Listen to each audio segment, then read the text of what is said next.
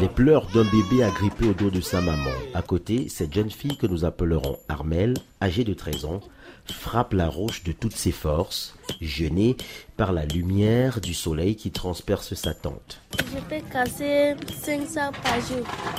Ça te fatigue? Oui.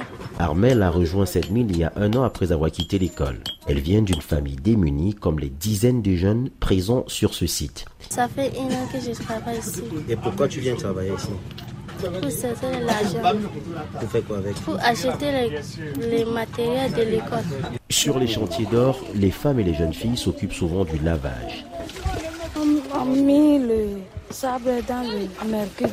On rince, on prend l'or dedans. Elles passent leur journée les pieds trempés dans des mares d'eau polies au mercure, pour nourrir leur famille.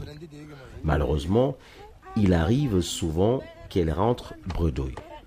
En plus, ces jeunes filles présentes sur ce site minier sont exposées aux maladies et aux abus de tout genre, selon Amina Suzanne, responsable d'une ONG qui traite de ces questions.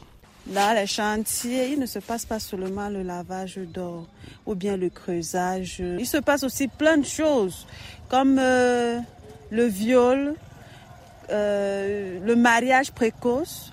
La situation préoccupe également les autorités camerounaises. Olivier Moundé, chef du centre social de Betareoya, c'est même une réalité puisque nous avons trouvé euh, des jeunes filles avec des enfants.